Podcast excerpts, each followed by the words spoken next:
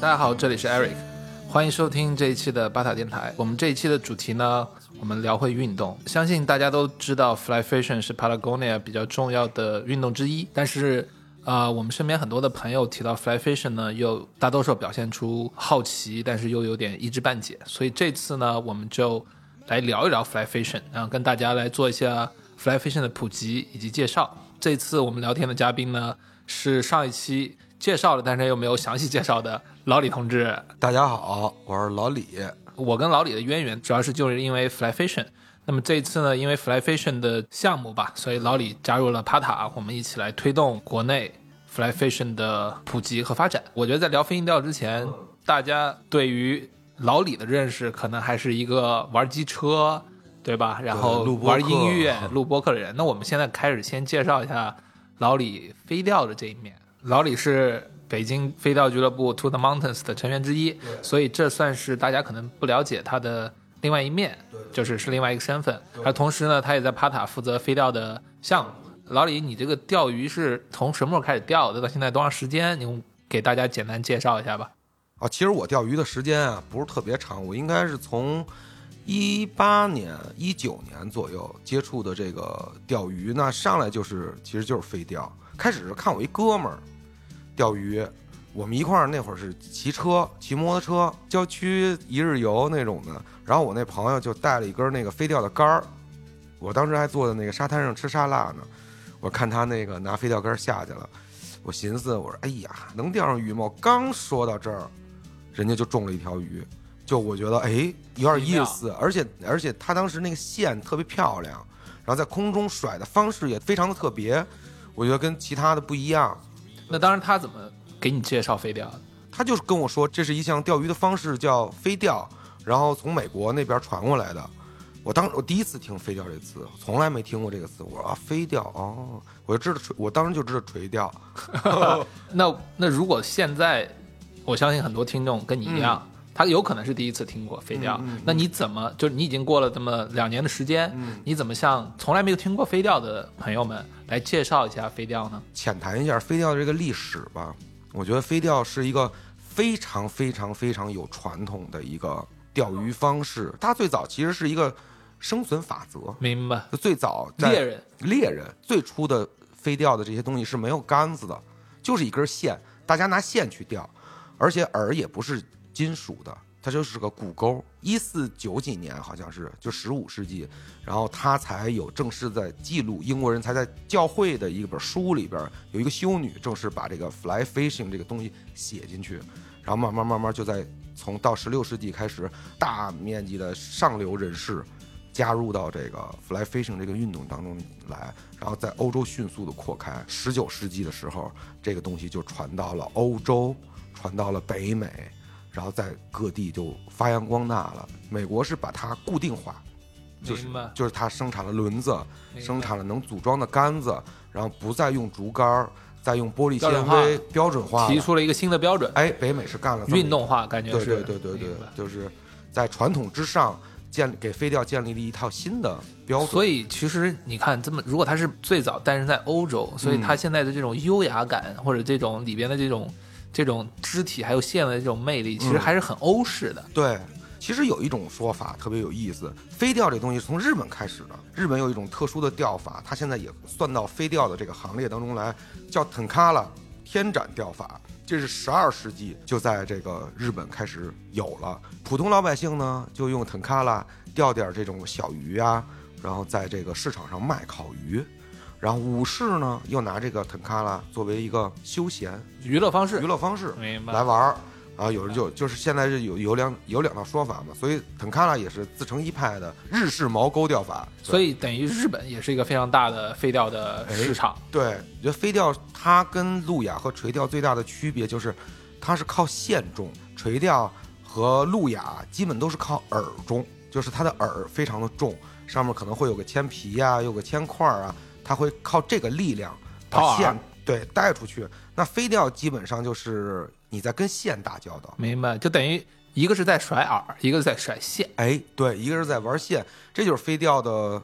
呃不同之处吧。那你说到了这国外的情况，那么在国内这个飞钓是一个什么样的现状？就是你了解了以后，我们说最早的时候，像国内飞钓有多长时间的历史，然后飞钓现在有多少人能玩？其实你一八年玩这个事情的时候，我记得我们当时聊的时候，嗯就是还是一个小众运动。到现在感觉因为疫情啊或者这样，感觉最近这一两年才开始有人尝试。对，我觉得，我觉得最近这一两年，包括其实，呃，我认识有一些朋友，他们都是算是第一波的，一三一四年就接触飞钓这项运动，然后钓鱼时间比较长嘛，慢慢我觉得这两年呃就开始越来越多的人，你看河里吧，飞钓的越来越多了。然后，而且这两年这个户外的热潮，其实把飞钓也推到了一个对，没推到错，了一个风口浪尖儿上，我是这么很多觉得品牌都开始用。呃，飞钓作为一种造型吧，啊，对，对来对来对推对产对品，对你包括像现在很多就这种户外媒体也会推荐飞钓的这个这些装备啊，这些这些事儿吧，我觉得所以其实现在在国内飞钓还处在一种生活方式化的这种体验型的这种哎方式里面、是，进程里面，对对对，就好像之前飞钓还是一个像钓鱼一样的运动，结果最近两年一下生活方式化了。生活方式化了，生活方式化了，对对对对对其你而且其实对于这种生活方式，最早我们看到的都是在一些电影里，对，对吧？哎最近两年，这个无论是黄石还是那个哎王冠，哎，就是就是我记得印象特别深，就里边的这种飞钓的这种方式，就是它是以生活方式没错呈现出来的没，错，所以立刻就让我，就是我觉得很多人都会去搜索一下对看一看。对所以你看黄石和王冠的时候是什么感受？我当时看到飞钓这个情节的时候，我巨激动，你那个时候已经玩飞钓了，对我已经玩飞钓了，我特激动，我说呀，飞钓。然后我认识，我知道这个，然后然后就开始捋人家身上那些装备嘛，是是是，哦，原来他们也就带这些，然后就就是你、哦你跟其我实差不多，对你其实把他们作为一个蓝本在看嘛，是因为他们毕竟是人什么家？样的人，哎，然后对对对对，哦，原来是这种人，他们这种生活方式，完了选择去飞钓啊，在溪流啊，其实你我可能看的好多都是细节，是啊，他是们是，的抛竿啊，而且对，而且你看。无论是黄石里边的那个飞钓的那个人，他其实是一个房地产商，对而且而且他可能是房地产商里面玩的比较大的那那种投房地产商对，然后皇冠里面又是贵族，贵族，对，对所以其实就是呈现出来的这种生活方式是一个特别高级的这种生活方式，对对对就这种对户外的这种对这种呈现。我记得最早还有一部电影是那个《大河之恋》，对就布拉德皮特那个时候，对对就那个时候的整个的那个形象其实还是比较 authentic，对就是原汁原味，就感觉有点像乡村呐、是这种感觉。就是你觉得这个形象上的变化是最近两年带来的吗？还是说其实只是一直都有，我没有让我们看到？我觉得是一直都有，我没看到，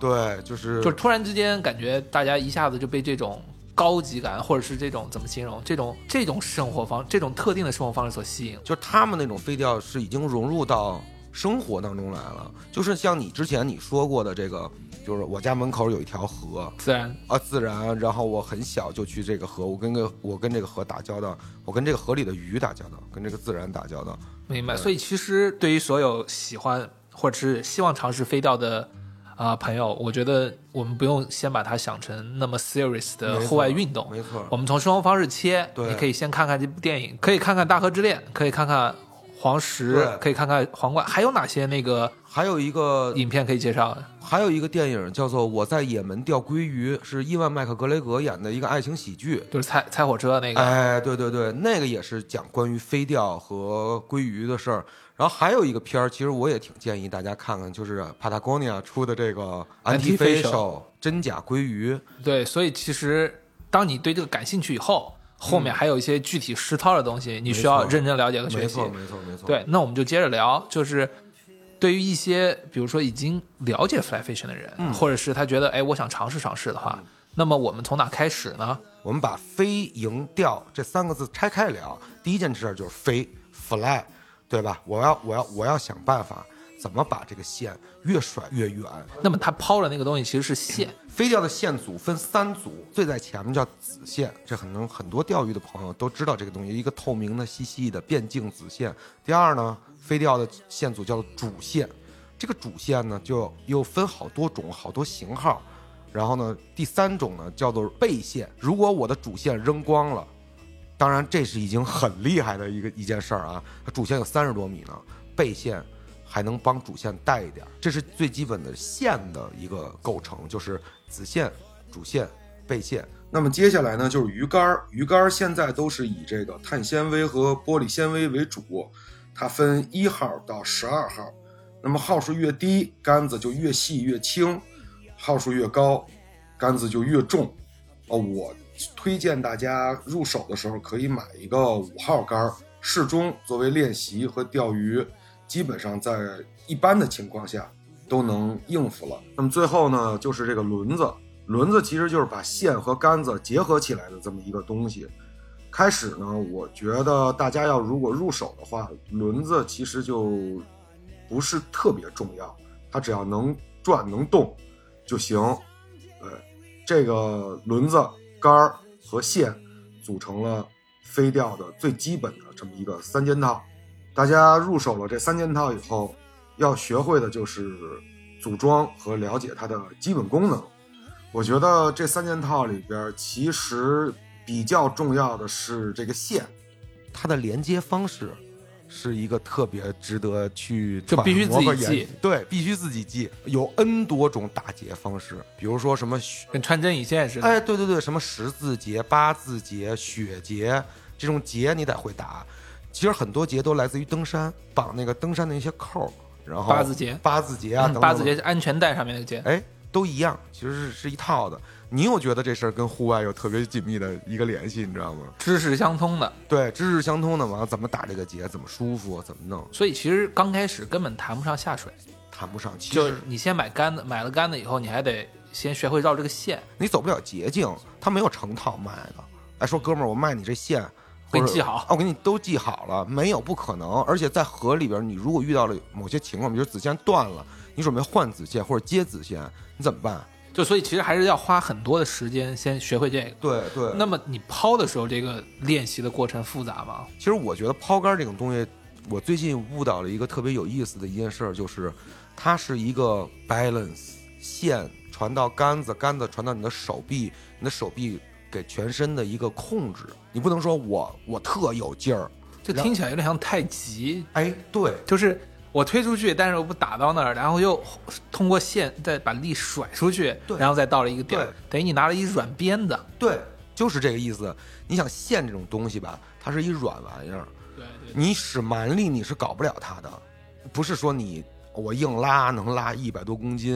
然后我抛竿就能抛一百多米，杆买了，线会缠了，嗯你也开始练抛了。嗯那么这个时候你可以下水了，嗯，对吧？不那行么这个哎还得买个水裤呢。对，那那这个 阶段要多长时间？就比如说我很着急，因为其实我觉得大家都很着急想下河嘛，觉得最基础基础它需要一个多长的一个练习时间？我觉得最基础最基础需要一到两周的时间，你就可以用最简单的方式下河去垂钓，一到两周就是每天练两小时，差不多。明对白，就差不多，你就是基本功嗯你基先具本备。功。对， OK，那我们终于找一天气好的时候，我们可以下水了。对那么下水之前我们要做什么准备呢？下水之前，当然最重要的就是你的装装备对，然后你是不是对这个河道和熟悉？其实一般飞钓啊，呃，尤其是在你野外的时候，很少有人直接就下水，叭叭就开始甩杆子，没有那些那些比较厉害的大哥们啊，都是拿着杆子以后到水边先看，先看这个环境哪儿有鱼，因为飞钓吧，它不是一个玩概率的事儿，它是一个点对点的精准打击。你要看见这儿有鱼，你下杆儿才有效果。但是就是你真的能看到那个鱼吗？哎，这个就特别有意思。开始我的那个朋友跟我说，就我们俱乐部的朋友跟我说，说你哎，说李宇，你看那边有一鱼，你就在那怎么怎么怎么怎么弄，我就跟那儿应付呢，你知道吗？我说哦哦哦，说啊是是是是是，然后我其说实也没看见。我说这鱼跟哪儿呢？哪儿有鱼啊？然后后还有朋友问我说：“老李，呃我学飞钓之前眼神儿好吗？”我说什么意思啊？你能看得见鱼，看不见鱼，就这意思。慢慢你钓一段时间以后，你就能，你你不可能说全息全影的看见这条鱼啊，你大你就能看一个黑影，那大概那就是敏感了，判断，明白，那就明是一白，条鱼，对。明白。然后你要点对点的，我就是要钓它，所以你在下河之前，你已经站在河边了，我们假使、嗯对吧？然后你练好了，站在河边，你第一件事做的是 read the water，对你先读一读这个水这个文地河理，明白？就等于你去了以后，你先对这个水有概念，对然后对水里边的这个鱼，包括季节，对包括这个有概念，另外一个，你要知道现在是几点了。如果你早上五点半到了，你扔什么都有鱼，因为那是鱼的窗口期，窗口期就是进食期，一般从早上五点半到个八点半左右，那那这个是你自你谁教你的呢？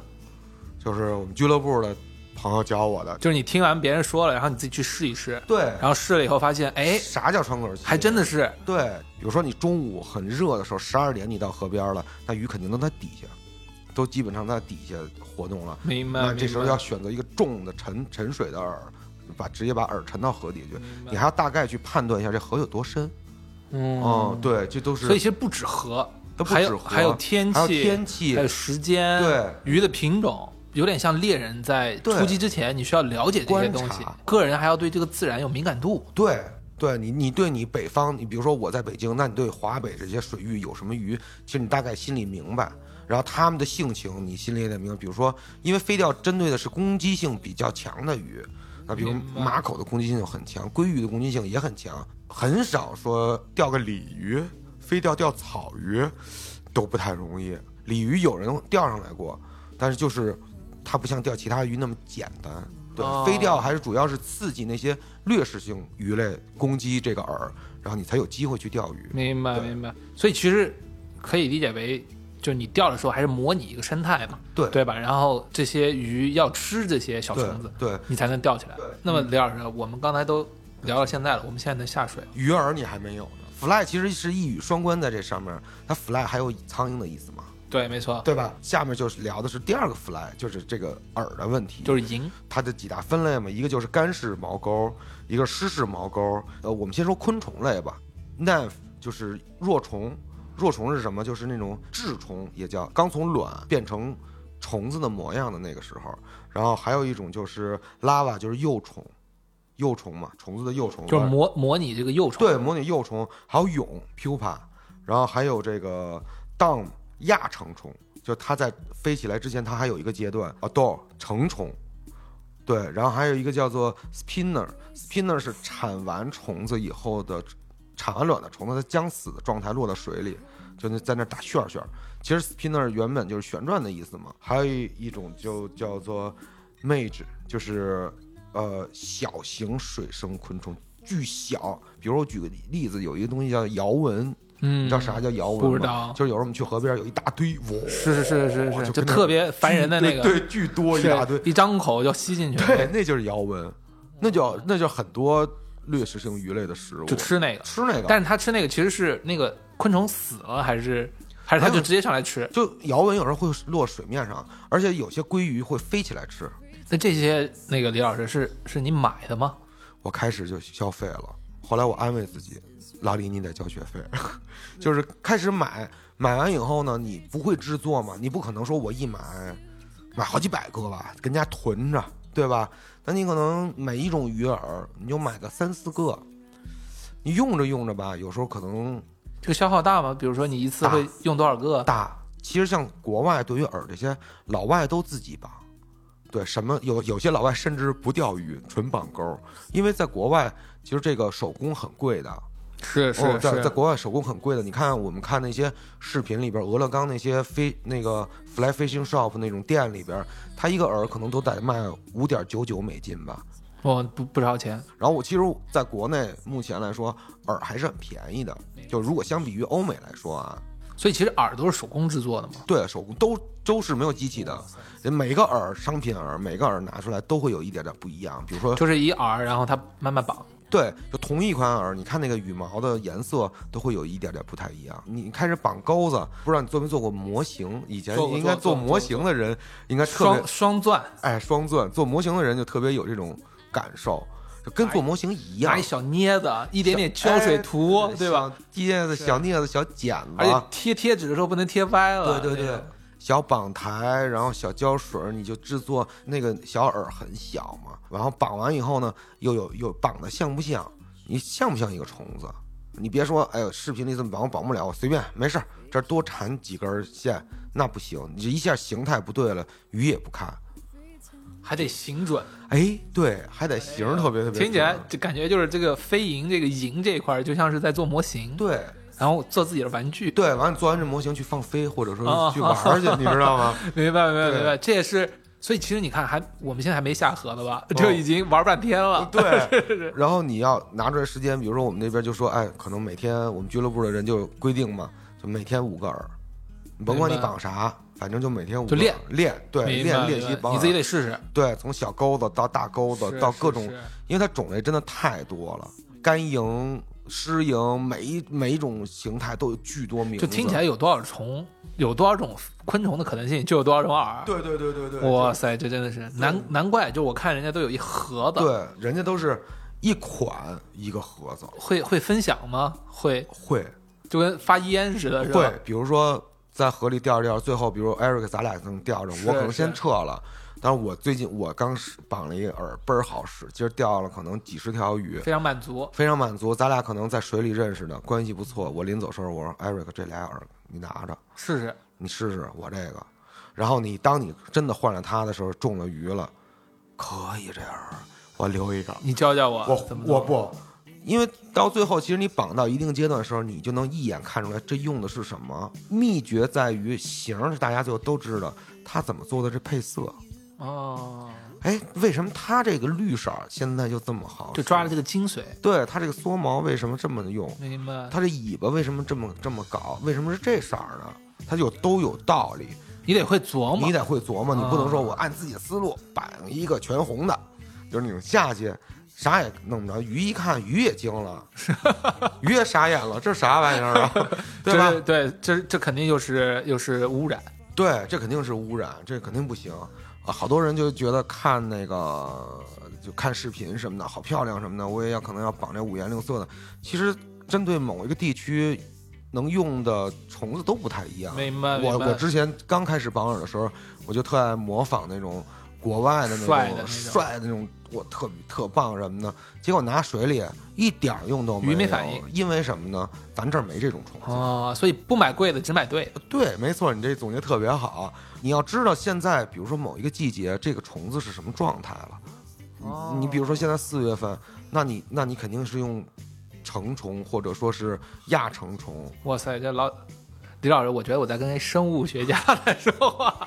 真的，真的，真的。然后你绑出一个饵来，然后人家那个那些老师什么的都会问你，你绑这个饵挺好看的，但是我想问你，你这个模仿的是什么？明白？你模仿的是浮游，你还是模仿的是蜻蜓？你模仿的是什么？还是波爬？还是那种水蜘蛛那种小波爬？你模仿的是哦，你你跟他说我模仿的是什么哦，他在跟你说下面的。如果说你胡乱的，比如说绑一些美国那边的哦创造创造型的这种创造型的想象的那种，对对对，有很多饵就没法用，你翅膀挺好，你下水一条鱼也钓不上来。明白？对明白，。就你用这个饵，然后还有一类就是模仿小鱼，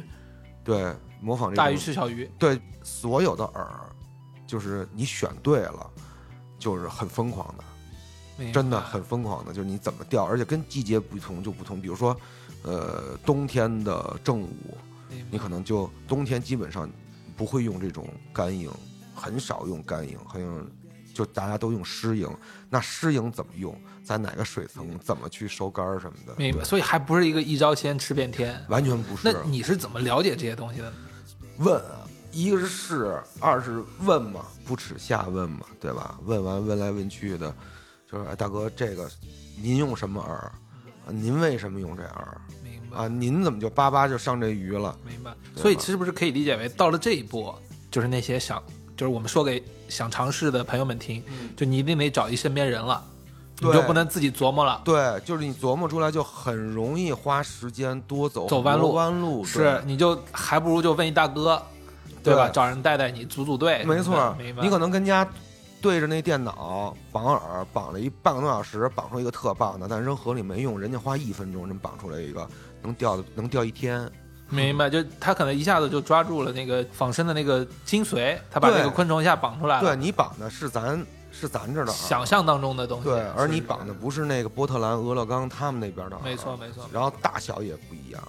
没错嗯。那所以其实听起来这个 fly 很有玩头啊。所以我觉得其实到后期有意思的也是因为这个事情。是是是，它就我第一次，就是我有一个经验，就我我之前也跟大家聊过，就是我第一次在做飞钓之前，嗯我还在那个飞钓的营地跟别人盘道来着，嗯嗯，然后当时就跟一个就是开着一个特酷的一个拖挂房车，嗯铝的那种，然后他的车特帅，我就过去跟人家盘道，然后我说啊，这个我明天要飞钓啊，怎么样怎么样，然后他就跟我讲了半天飞钓的介绍，那个人就是加州的一个教授，哦，然后他当时就跟我说说飞钓，玩飞钓是因为飞钓是世界上最解压的运动，对因为它很专注，对它需要你很专注，对，然后你脑子里都在想这些事儿，没错，这个也是我最近感受最深的一件事，就就我是意识到了我有多专注，时间嗯在这个当中流流逝的有多快微，信绝对不回，绝对不手机会绝对不碰绝对不碰。你你要死死的盯住水面，有的时候你就真的跟别人说一句话的时候中鱼鱼没了，了啊你你都不知道。所以其实有点像是飞钓这件事儿，把你从可以把你从屏幕解救出来了。对，就是因为我觉得大家其实平时在城市中生活嘛，你不可能只一天 focus 一个事情，你可能有各种各样的。我吃什么？哎呀，这个报告来了，领导的事儿，家里的事儿，路上交通的事儿。其实你有各个方面的事情，很多事情你都要想。但是我觉得，呃，飞钓这种东西，当你站在河里去钓鱼的时候，是一种特别舒服的一种，既专注又享受的一件事儿。明白。哎而你明白又中鱼了，你又特别的更享褒奖，对更更享受的一件事儿，你就觉明得白我付出的这个专注的努力和身体上的这个疲惫都是值得的。好，那我们接着往下走。这个时候，你的杆有了，线有了，R 有了，对吧？然后你也会了一定的抛竿技术。对，我们现在可以开始下河了，就是掉了，开始钓了。就是掉了，掉怎么掉呢？其实飞鹰钓就是为什么我要把饵抛个二十多米远、十是几米远，是，你要有一个做动作的过程，你要拟态它，你不能说我跟那儿扔出去了，我就跟那儿待着了，那可不行。我第一次钓鱼的时候，他们用的词叫 casting，嗯，它其实是有点像是送过去，对，它其实是你要把这个东西更好、更形象的送到鱼的嘴边嘴。边儿上，对、哦对那鱼在那儿呢，小虫怎么动？鱼小鱼怎么游？你是不是要往左拉一拉，往右拉一拉？然后抽杆儿抽线的节奏是什么？有那种一直就是啪啪啪这么抽，也有那种啪啪。就是你的那个飞掉的那个 fly 呃掉到就是抛出去了以后，然后掉到水里了以后，然后你要抽着线你，要抽这线，然后感觉这个这个饵是活的，对，你让他觉得这东西是哦动的，因为有些鱼对那种刺激的饵会特别敏感。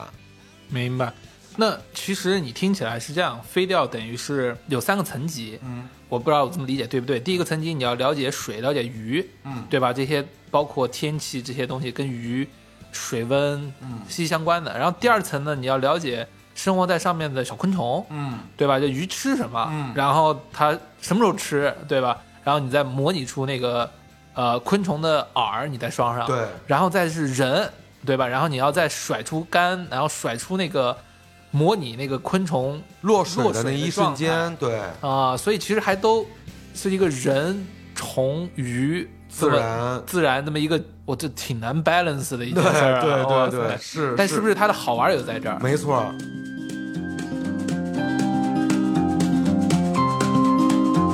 I'm going down to the riverbank this morning,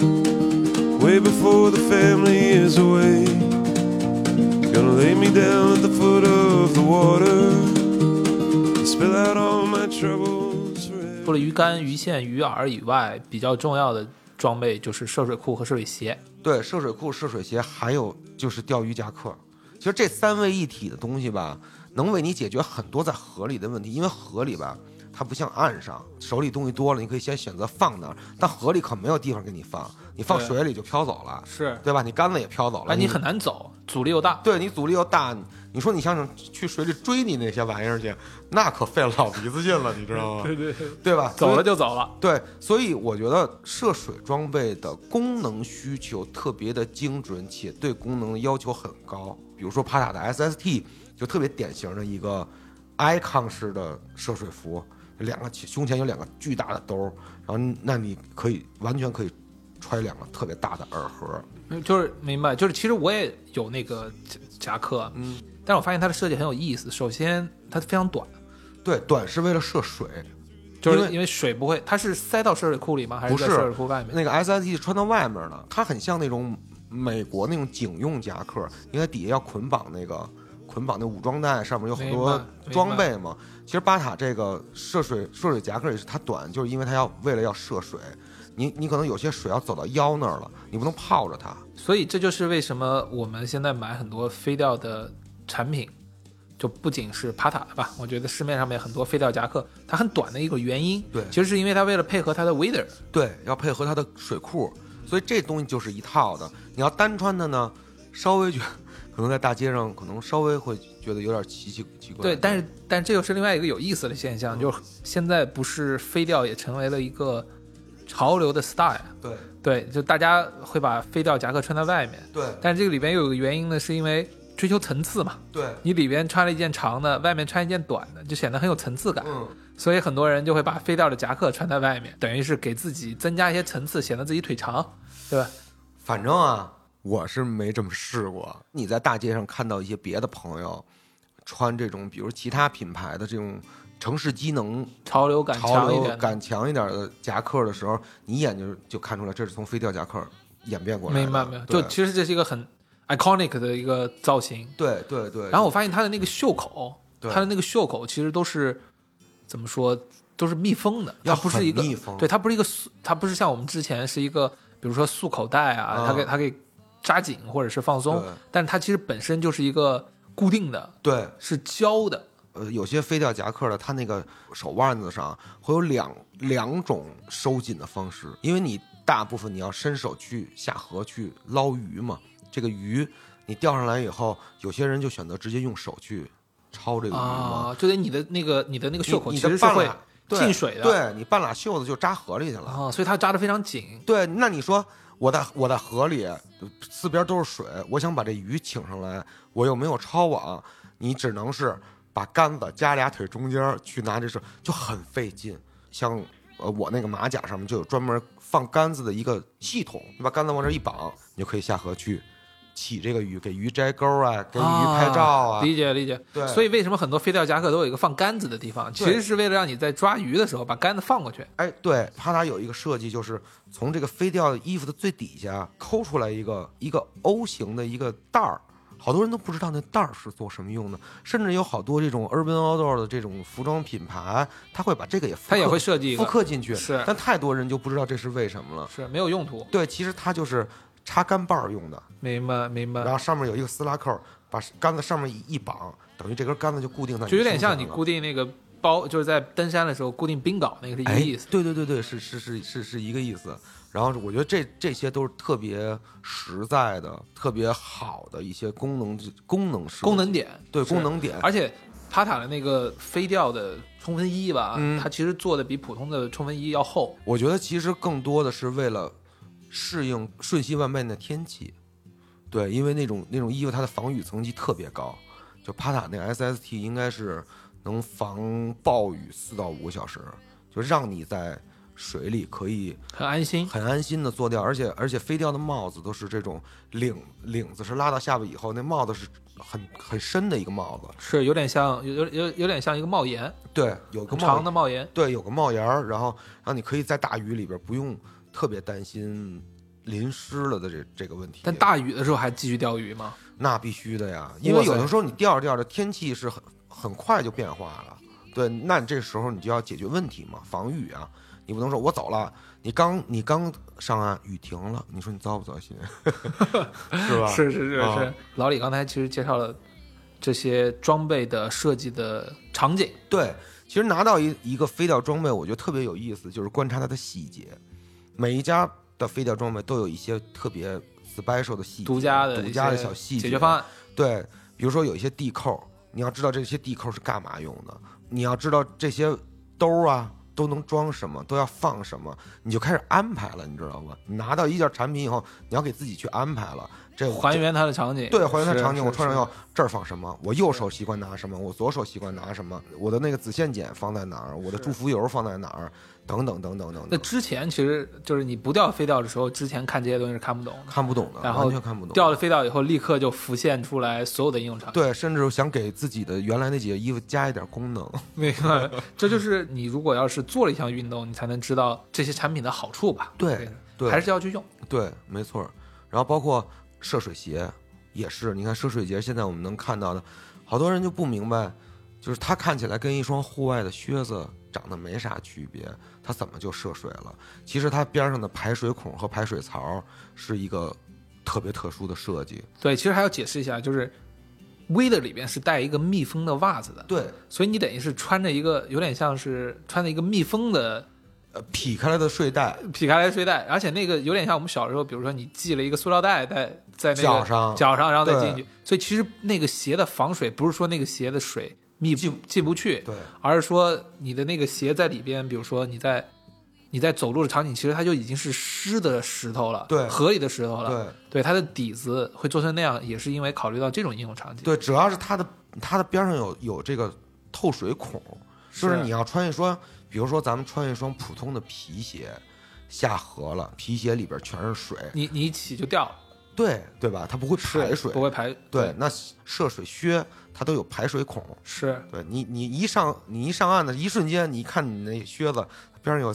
六六个眼儿，滋儿就往出喷水，是对，就是它是让为了这个解决你鞋跟脚这么一个问题，是，但是你的防水其实是你的 wader 在防，对，对其实是你的 waders 在防水，包括涉水靴的底子有好多种选择，是有普通胶底儿的，有加这种铝片儿、钢片儿的，还有棉棉，还有毛毡的，毛毡，对对，毛就是毡有不一样的选择。就是你走在河里，你要在里边走，其实非常难。我记得我第一次走的时候，因为那河又又冲着你，就对好几次你站不稳都就会差点儿差点就倒灌倒进去对，了就因为倒进去。对，涉水裤倒灌挺危险的，因为涉水裤本身是全对密封的，它既不让你透水，它也也不能排水你，也露不出你来，也露不出来。所以这个时候，这个涉水裤的腰带就特别重要。大家涉水的时候，首先一定是要有一根涉水杖。涉水杖实际上就探水深用的。你在陌生的河段想涉水，一定要先拿着涉水杖去探前面，就探然路后才能下。才能才能往前走。就你可以往前再走，因为有的地方那水很水质很清，你无法判断这个到底是三米还是一只有半米。你有时候一脚下去，过王机就三米下去，那就完蛋了。你肯定你肯定是是是是对是，对。二一个就是就是你要有这个腰带，你把腰带勒勒紧了以后，一你只有上面这一身儿是被水淹了，那你底下甚至不用不明白不怕被倒灌。所以你上面其实你一拖就行了，但对但是你下面还能对 hold 得住，hold 得是住，是是对对对对。 OK，所以这样的话，我们聊到现在才真正的走到河里，装备都穿上，对，这你时候准备开始，你才开始享受飞钓你。才开始上车飞钓。，嗯对对对，现在你已经就是作为一个那个 fly fi- fisher，嗯，对吧？已经在钓的这个领域了，有什么经验可以分享给大家呢？比如说有什么坑，或者是有什么有什么一些 learning 可以分享给大家？一定要在飞钓的前面打好基本功，就是这种抛竿的基本功一定要特别好。你看我之前就没有打好这个基本功，所以我在我现在在花大量的时间去修正我自己的问题。对，我觉得这个就是二一个就是可能要多学多看，然后把心啊踏实下来。对，有些人就会很着急，我这一天不中鱼，我不玩了，我不弄了。当然在，在在情感上会会会是有这样的一个伤害的，但是我觉得他他就会有一个分水岭。有些人就是我不玩了，我第一我在第二次、第三次我都没钓上鱼，我不弄了，明白我不玩这装备我也不要了，就就送人了。有些人就是较这劲，不行，我就要钓上这个鱼来。是是对，所以其实这个比较难的这一点，就在就是真正掉了以后，你可能会有一个非常大的挫败感的阶段，我巨挫败，巨一个都挫败钓不上来巨挫败。是，所以以我就一直没有踏入这个阶 段，我还在体验了一次就就停在那儿的阶段，明白？是哦你第一次去钓上鱼 来了吗？十四条，哎呦，但是我第一次钓了一天啊，就是那是一个课程嘛，那个课程当时就是一个新手体验课，然后老就是教练吧，就带着你，然后开着船到河里边，然后他其实是有几个点停到那儿，你钓一钓，换一个点你再钓一钓，然后再划着船到另外一个点再钓一钓。都是那个 fishing guide 倒掉，对，飞行盖儿。然后呢，当时我印象特别深，就是怎么形容呢？就是我当时其实身上穿了两件装备，嗯，就是一件呢就是 Patagonia 的，叫 River Salt，嗯，那个时候其实是因为好看买的， 就是没从来没钓过飞钓，就买了一件衣服。服，对，然后另外还穿了一件就是日本一个品牌的一个背心，那个背心其实也是号称飞钓飞钓系列吧，可以说。然后我当时就非常专业的过去了，嗯，那个老师呢就上来就带着我们去飞钓。结果走到半路，然后回过头问你们俩的那个，就是就我跟我当时一哥们儿说，你们俩的钓鱼执照呢？然后我说我们没钓鱼执照，我们第一次钓鱼。嗯 然后哦然后老师当时就说，我就我觉得老师可能心里就当时就就操，就心里肯定是那种，哦，生气了，因为因为你们俩穿得那么专业，对吧？你身上这个这个所有都飞到装备啊，嗯是不是？你上来就来，当然他可能就觉得你肯定有啊。然后，所以从头到尾，然后告诉你这一套东西。然后钓的过程当中，我才发现我身上日本品牌的那个飞钓系列呢，其实不那么飞钓，就它只是有一个样子。你在飞钓的时候呢，真不好用。哦就是而且我感觉有一点，有一点就是，其实这两个体系是悖论，是就是在我们去飞掉的时候，其实你是希望身上的东西越少越好，嗯，对吧？所以比如说那个你穿一背心。恨不得背心上面就就就有了。你没背心的时候，比如说 waiter 上面是不是装一小包？就对 waiter station，对就是我感觉就是你能别多带别多带，对，是这样的，对吧？你身上能能简单一点简单一点嗯没，错，然后我那个 guide 呢，他可能里边就穿了一也是帕塔，嗯穿了些帕塔的 R 二、就是就是是一棉服。那天嗯那时候天还比较冷，然后他外面连那个飞钓的那个夹克他都不穿，因为他觉得没下雨。 对，然后然后那个 R 二就被划的都是破洞，然后他贴的都是砰砰砰砰砰，我当时觉得特帅。哦被鱼钩儿拉对，了，嗯拿着都是洞，然后但是它会贴一 patch，就是贴一下就缝补上来了，它也嗯它也不修，还无所谓。然后我呢，就是身上就各种东西来了，你知道吗？就是那个背心，哦叮铃哦咣啷的叮铃咣当了。但是但是发现根本没用，就你也就一点用都没有，老实 说。然后我觉得可能在日本的那个，或者说在潮流圈嗯的那种飞调的造型里边，其实它追求的是一种丰富。对，就正常我们搭配可能就衣服、裤子、鞋，嗯对吧？三样你来搭配，但是对于他们来说，可能我有七八样，对吧？我要戴一眼镜、墨镜，嗯对我墨镜可能还要戴一眼镜绳，嗯对吧？然后我我在里边穿一功能性的内衣，内衣然后外对面对穿一对个对冲锋衣，对嗯然后外面再穿一飞掉的夹克，对吧？然后我裤再大大的，里边恨恨不得有六七个兜。然后我再穿一鞋，我等于他身上有九十样东西，哦，所以你看你搭配起来以后，你九十样搭配的可能性、丰富感，可能就要比你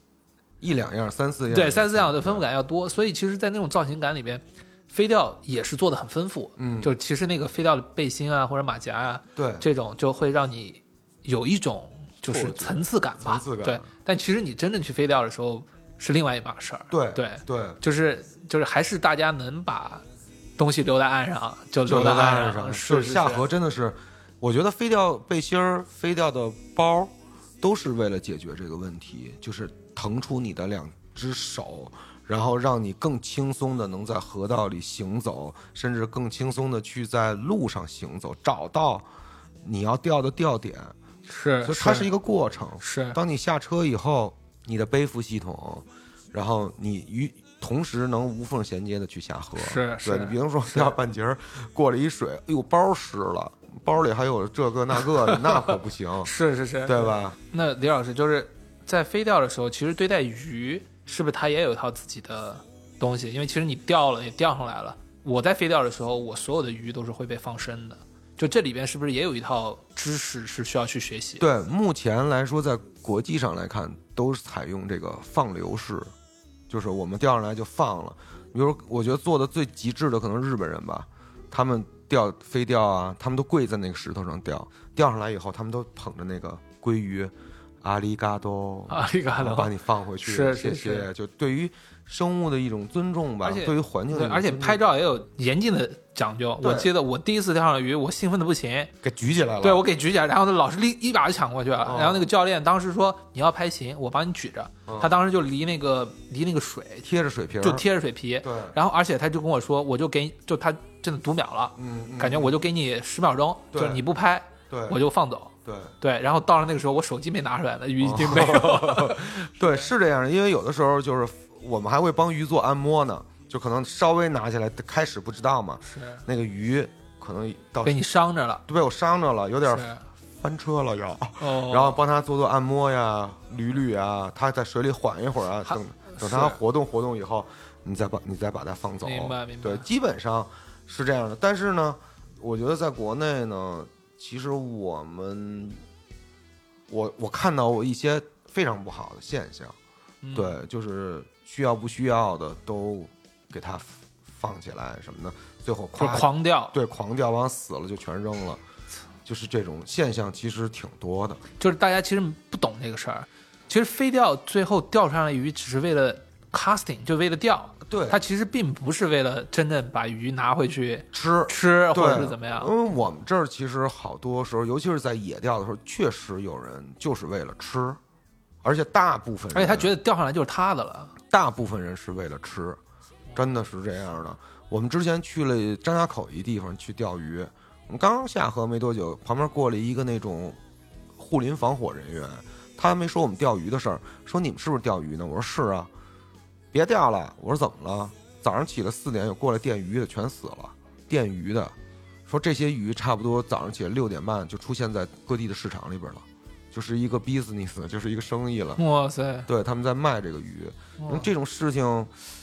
怎么弄？就是没法就没有规矩，没有规矩，没有规矩，没有规则，然后肆意的掠夺这些自然资源。是我觉得你要吃，其实我倒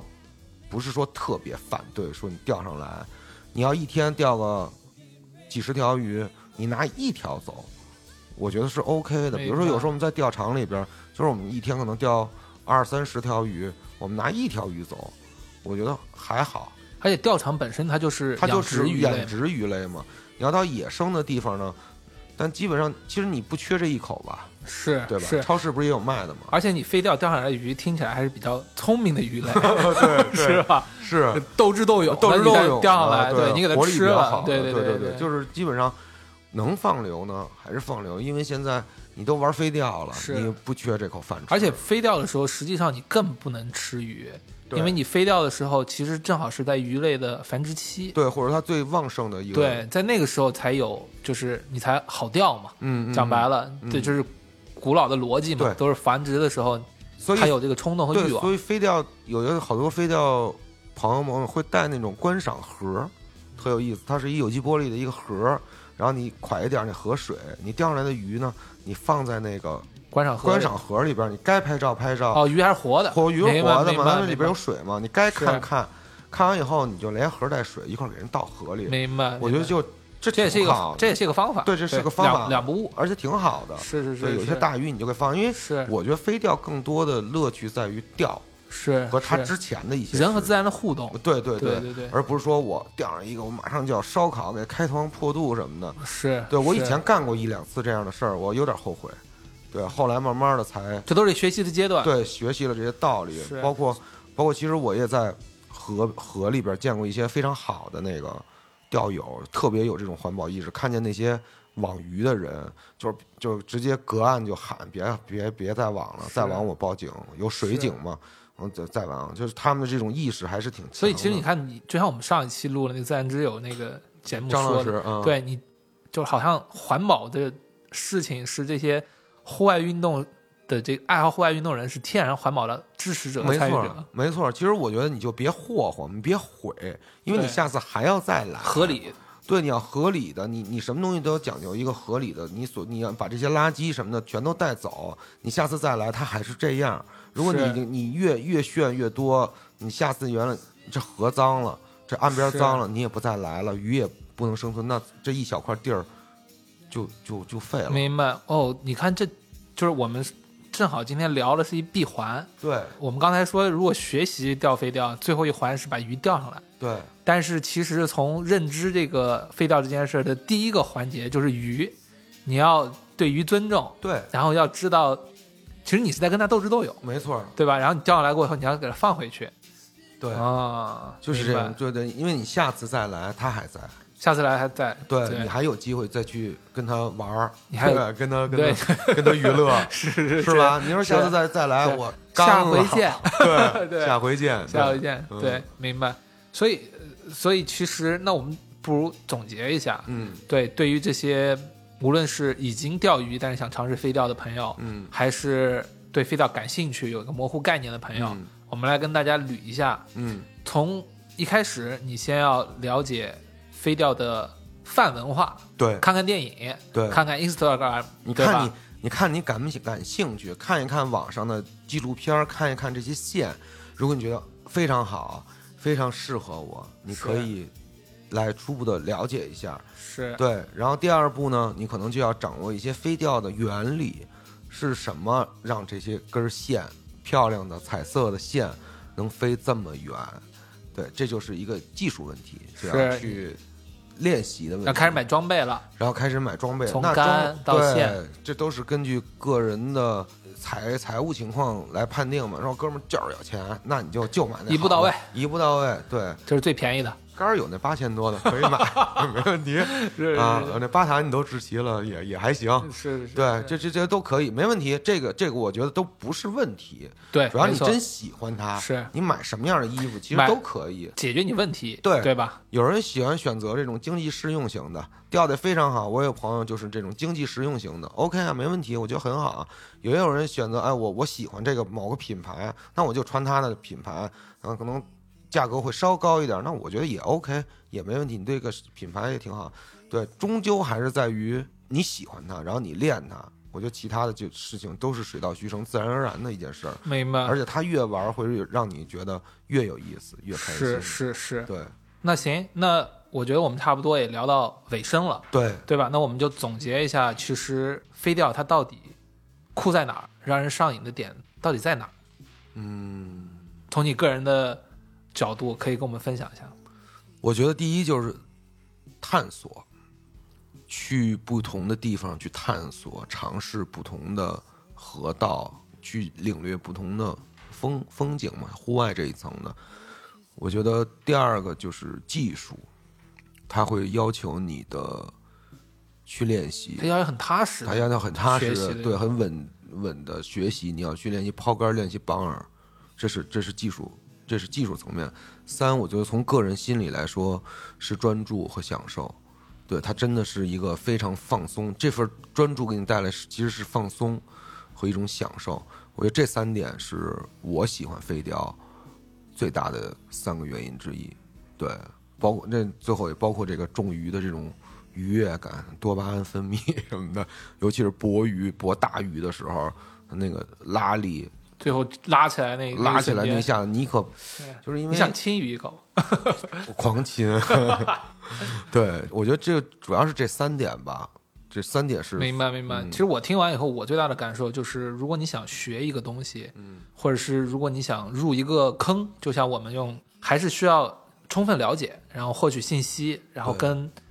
对的朋友也好，或者是对的人也好去学习，对去询问，然后对有一些体系化的去慢慢这样多去多尝试。多去多尝嗯试。所以其实这一期其实我们同时也想跟大家来宣布一件事儿吧，嗯就是其实 Fly Fishing 我们开始录这个节目也表示一个自己的决心，就是我们希望在国内来推动 Fly Fishing 的发展。对，所以其实呃，刚才老李说到的 To the Mountains 其实是北京这边的一个俱乐部，俱乐部，全国也有各个不同的俱乐部对在做这件事儿。对然后我希望对 fly fishing 感兴趣的可以关注我们，我们会无论从普及知识，还是在装备介绍，乃至于带大家有机会去体验，对后续帕塔会做更做更多这样的事儿。是。然后我觉得四月二十四号，我们会在帕塔哥尼亚北京三里屯店举办一个关于飞钓的一个分享会。我到时候我们会有一些展示，从视频到实物到装备，然后会给大家简单的去聊一聊飞钓入门的这么一些事情。是所有北京的朋友可以来加入我们，就是老也有朋友跟我反映嘛，比如说我想飞钓，但是没人教我。那么现在大家其实我郑重向大家介绍老李，对大家不认识别人也可以认识老李。对，有什么飞钓的问题呢？后台也可以随时给我们留言。是是是，对，老李都会认真的回复大家，也希望有更多人能加入飞钓这个对团体。到时候我们们一起也飞钓会请，我也会请我们那个 To the Mountains 的几位高人到现场，给大家去分享经验，包括抛竿，包括饵的故事。对那朋友们，我们到时候见，对，欢迎大家，咱们现场见吧。现场见，嗯嗯，好拜拜。拜拜。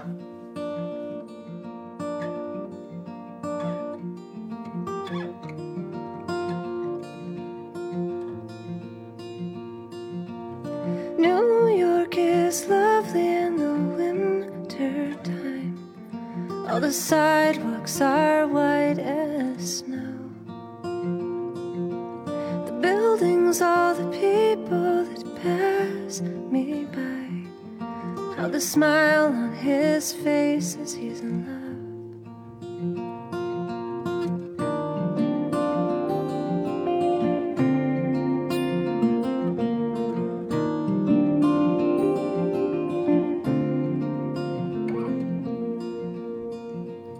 I took the train all the way to Brooklyn Heights. And I remember when you took it.